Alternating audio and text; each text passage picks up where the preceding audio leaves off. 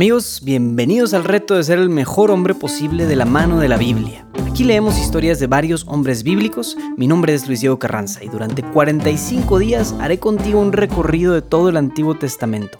De cada historia sacaremos alguna breve lección práctica y plantearemos un reto que puedas llevar allá afuera en tu vida diaria, con el fin de ayudarnos a ser mejores hombres, más entregados, más serviciales y que generemos un impacto en nuestras familias y nuestra comunidad.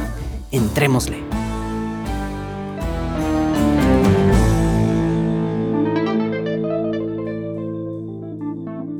¿Qué onda? ¿Cómo les fue ayer con sus llamadas? Espero que hayan podido reconectarse con algún compa o de plano reconciliarse con alguien con quien estaban peleados. Si hay alguna experiencia fuerte que nos quisieras compartir por aquí, mándanosla al correo de luisdiego.juandiegonetwork.com luisdiego.juandiegonetwork.com Pues bueno, hoy es el día número 3 y vamos a leer la historia de un hombre muy misterioso y enigmático que la Biblia nos comparte, pero de quien también podemos aprender un poco.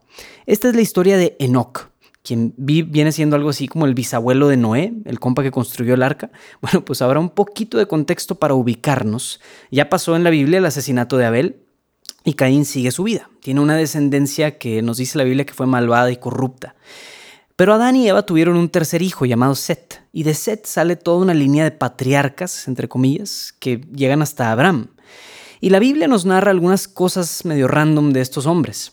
Entre estos, uno de los descendientes de Set que son buenos, se encuentra este hombre Enoch. Y vamos a leer su pasaje en Génesis, es muy cortito, y luego leeremos otros dos momentos en la Biblia donde Enoch aparece como un cameo. muy bien, pues la lectura de hoy va a ser de Génesis 5 versículos del 1 al 24 y Eclesiástico 44 16 y el mismo libro Eclesiástico 49 14. Dice así. Enoc tenía 65 años cuando engendró a Matusalén. Enoc anduvo con Dios, vivió después de engendrar a Matusalén 300 años y engendró hijos e hijas. El total de los días de Enoc fue de 365 años. Enoc anduvo con Dios y desapareció porque Dios se lo llevó. Enoc agradó al Señor y fue arrebatado, ejemplo de conversión para todas las generaciones. Nadie hubo en el mundo igual a Enoc, pues fue arrebatado de la tierra. Palabra de Dios. La Biblia no nos regala más que unos cuantos versículos de este personaje misterioso, amigos, pero lo poco que nos dice nos revela mucho acerca de él. Como sabemos, cuando Dios creó a Adán, lo creó con un acceso directo con Dios. No solo para que fuera una criatura como todas las otras criaturas y todo el resto de la creación, sino para que fuera algo más que una criatura, fuera algo así como su hijo. Y no solo su hijo, sino también Dios quería que Adán fuera eventualmente su amigo. El hombre está originalmente hecho para tener una amistad genuina y una relación muy chida con Dios. El catecismo de la Iglesia Católica nos enseña que todo lo que hacen los pecados es distanciarnos de Dios, cualquier pecado.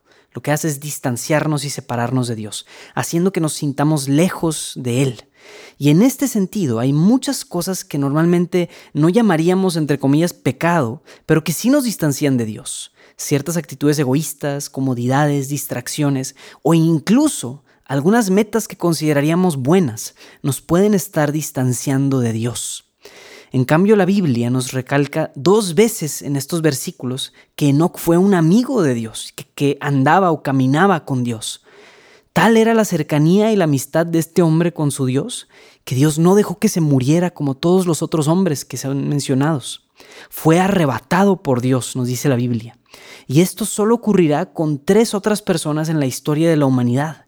El profeta Elías, de quien hablaremos unos días después, Jesucristo, de quien también hablaremos dentro de unos días, y la Santa Virgen María. Todos ellos vivieron una unión especial con Dios y tenían su corazón fijo en esa amistad y cercanía con Dios Padre. Yo te quisiera preguntar hoy, ¿en qué está puesto tu corazón? ¿Qué es lo que esperas o anhelas? ¿Tu mirada está fija en tener más dinero o alcanzar logros humanos y terrenales? ¿O quieres alcanzar verdadera y plena felicidad? Si eso es lo que quieres, es necesario que tu corazón se torne hacia Dios. Entonces hoy vamos a enfocarnos en el área espiritual de tu vida. quiero que hoy te tomes un tiempo, al menos unos 10 a 15 minutos mínimo, para hacer un diagnóstico espiritual. ¿Cómo lo vas a hacer? Pues en una hoja de papel, preferiblemente la libreta que estés usando para apuntar tus experiencias de estos retos, contesta las siguientes cinco preguntas. La primera pregunta, ¿cuánto tiempo dedicas a la oración cada día? ¿Cuántas veces haces oración al día y cuántas veces te acuerdas de Dios en tu día a día? Segunda pregunta, ¿cuánto tiempo en cambio dedicas a los deportes, entretenimiento y a las redes sociales? Contrasta ahora estos dos números de la pregunta anterior y esta. Tercera pregunta, ¿cuánto de tu dinero mensual se destina a la iglesia o a las cosas de Dios? Pregunta número cuatro. En cambio, ¿cuánto de tu dinero mensual se va en restaurantes, ropa, videojuegos, entretenimiento, etcétera? Contrasta de nuevo estos dos números, el número de la pregunta número 3 y la pregunta número 4. Y por último, Pregunta número 5. ¿Qué es lo primero que sientes cuando alguien te invita a hacer oración, a ir a misa o a participar de alguna actividad religiosa? Si tu primera reacción es alegría y altas expectativas, pues parece que tu corazón va por buen camino. Pero si tu primera reacción en cambio es decir, pues qué hueva, o pereza, tedio, significa que algo en tu corazón tiene que cambiar, porque no disfrutas estar cerca de Dios y estás separado de Él.